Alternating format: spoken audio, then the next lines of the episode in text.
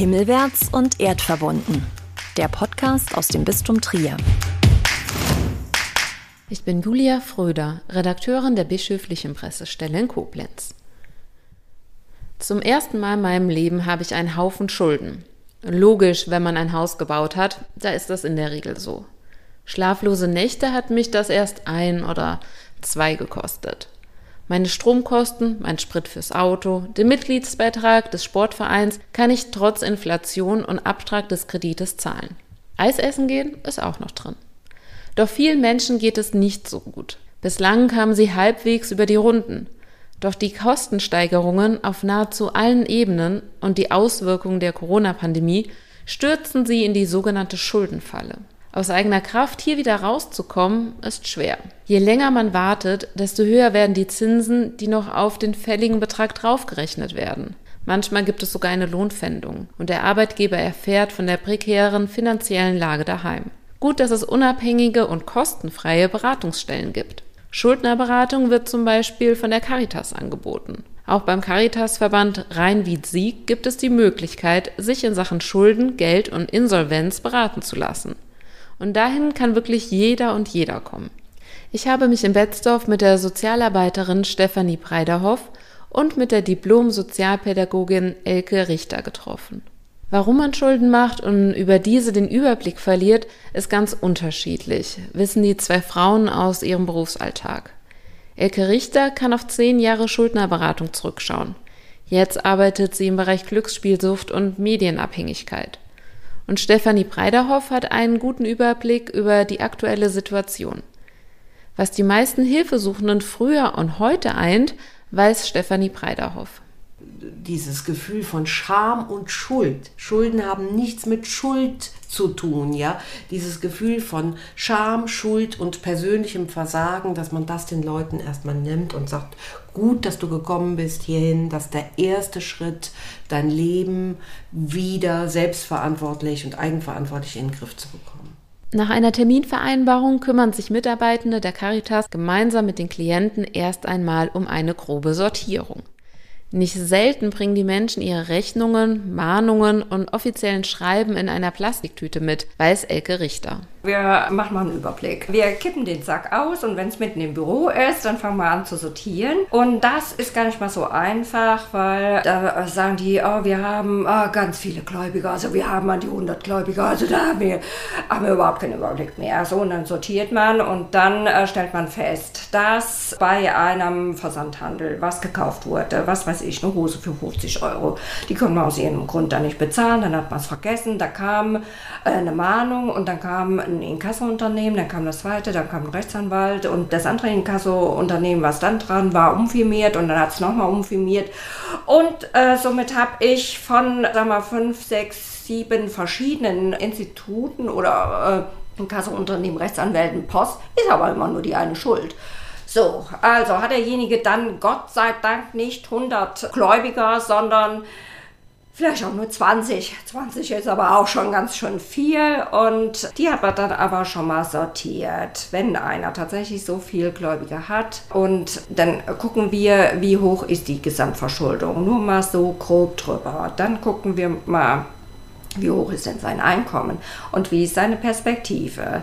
Ist das einer, der, was weiß ich, ähm, ein Studium hat und gute Aussichten auf dem Arbeitsmarkt? Da kann man sagen, so und so machen wir das. Wir warten vielleicht ab, vertrösten die und sagen, wir bitten um Stundung und dann könnte man, wenn er arbeitet, Ratenzahlungen anbieten. Bei Menschen, die zum Beispiel keine Ausbildung haben und zum Beispiel als Produktionshelfer anfangen, verdienen zwangsläufig nicht so viel.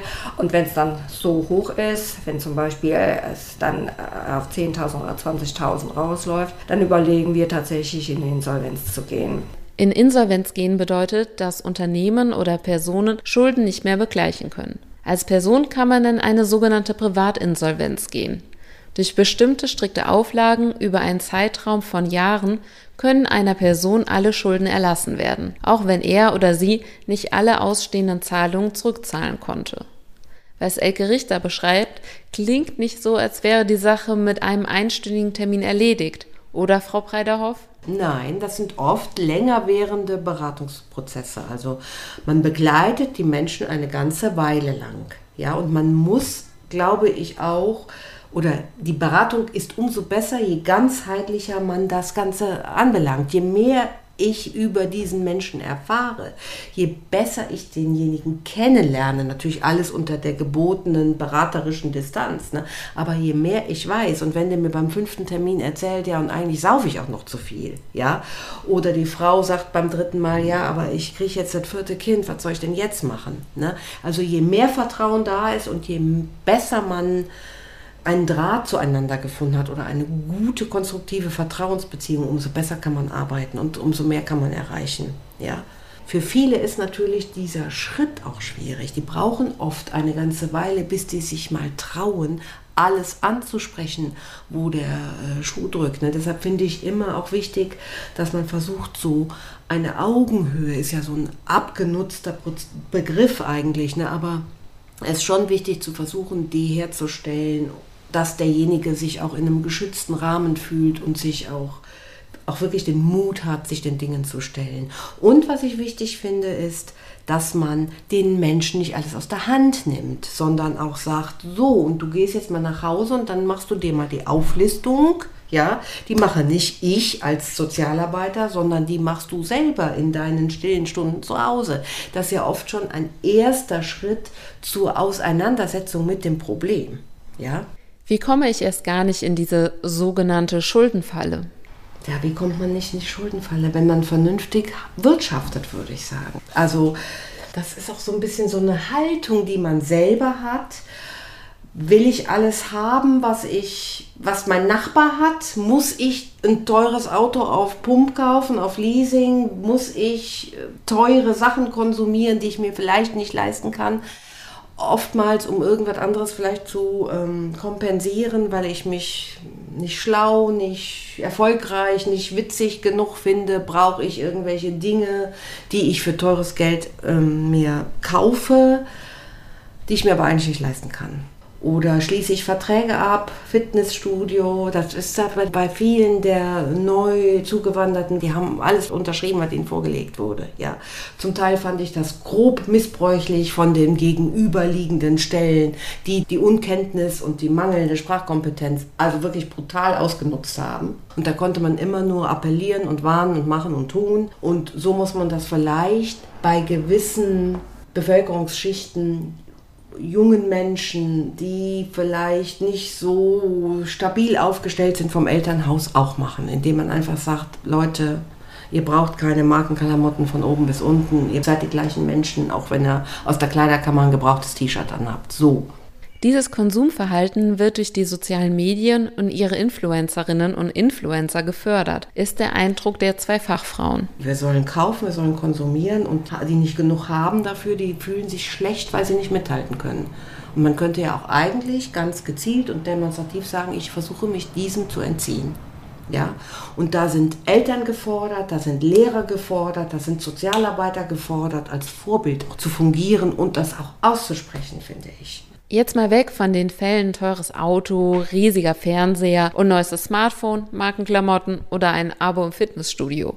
Viele Menschen mit Schulden haben diese Sachen vielleicht gar nicht, sondern sie haben eher Probleme durch die Inflation oder die steigenden Energiepreise. Hat sich Ihr Klientel in den vergangenen Jahren verändert? Ich würde das eindeutig mit Ja beantworten, dass wir diese Auswirkungen oder die Menschen je prekärer die Lebensverhältnisse vorher schon waren, ja, umso mehr haben diese Menschen leiden müssen, erst unter den Corona-Maßnahmen und dann zusätzlich kamen die steigenden Energiepreise aufgrund der Auswirkungen der Kriegssituation etc.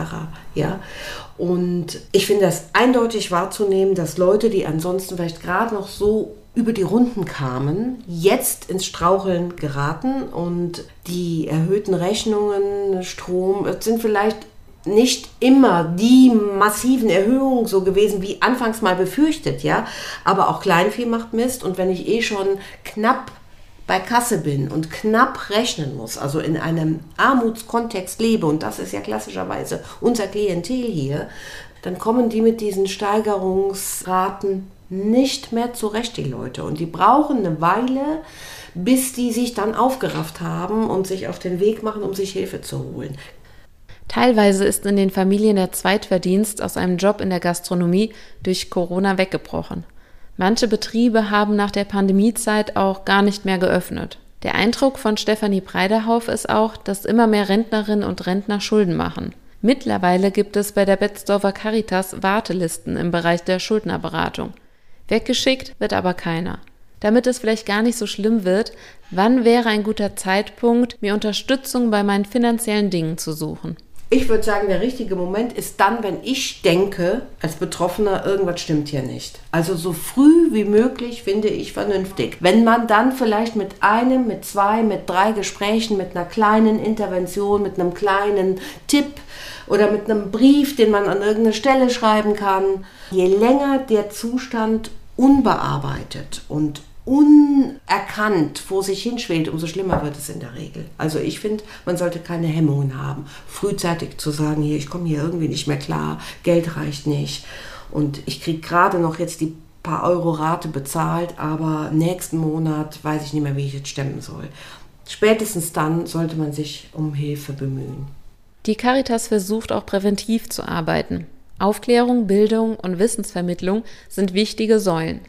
Daher bietet der Caritasverband Rhein-Wied-Sieg unterschiedliche Veranstaltungen für Menschen an, die Angebote der Caritas bereits kennen und nutzen und für Menschen, die noch nicht so lange in Deutschland leben. Und da haben wir an verschiedenen Punkten auch schon angesetzt und die eingeladen und versucht zu informieren, Versicherung, was brauche ich, welche kann ich mir sparen, also unter dem Motto finanziell fit, so quasi wie so ein Programm, was mache ich mit meinem Geld und wie verhalte ich mich vernünftig, wenn irgendwie bitterböse Briefe ins Haus kommen. Bildung und Information ist ein ganz gutes Mittel zur Prävention, um Leute dafür zu sensibilisieren, dass man eventuell, man kann natürlich nicht jedes Lebensrisiko ähm, ausschalten. Das weiß keiner, ob nicht übermorgen ein Unfall passiert oder eine schwere Krankheit mich ereilt und durch irgendeinen Schicksalsschlag oder durch eine Ehescheidung ich in finanzielle Nöte gerate, aber dass ich ein wenig wirtschaften lerne mit den Geldressourcen, die ich habe, also wie so Budgetberatung,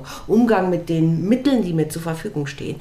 Da können wir, finde ich, punktuell immer mal wieder in Gruppeninformationen auch ein wenig zur Bildung beitragen. Und das gehörte eigentlich in meinen Augen auch noch mehr ausgeweitet und auch in die Gesellschaft irgendwie vertieft. Also warum kriegen Kinder in der Schule sowas nicht beigebracht? Ja, stattdessen äh, kriegen die, was weiß ich, wie früh schon irgendwie eine eigene Kontokarte und, und lernen auf Pump zu kaufen. Ja, solche Dinge finde ich auch noch wichtig, um einfach auch ein bisschen Nachhaltigkeit in die, in die ganze Sache hineinzubringen.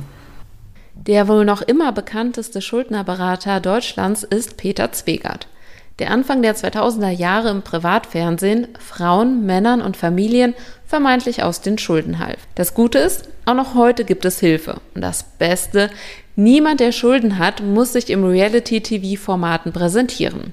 Menschen mit Schulden können sich an seriöse, verschwiegene, unabhängige, kostenfreie Expertinnen und Experten wenden, wie zum Beispiel an die Caritas. Weder finanziert durch ihre Rundfunkgebühren noch durch Werbung, sondern mitfinanziert durch Kirchensteuer. Himmelwärts und erdverbunden. Überall, wo es Podcasts gibt.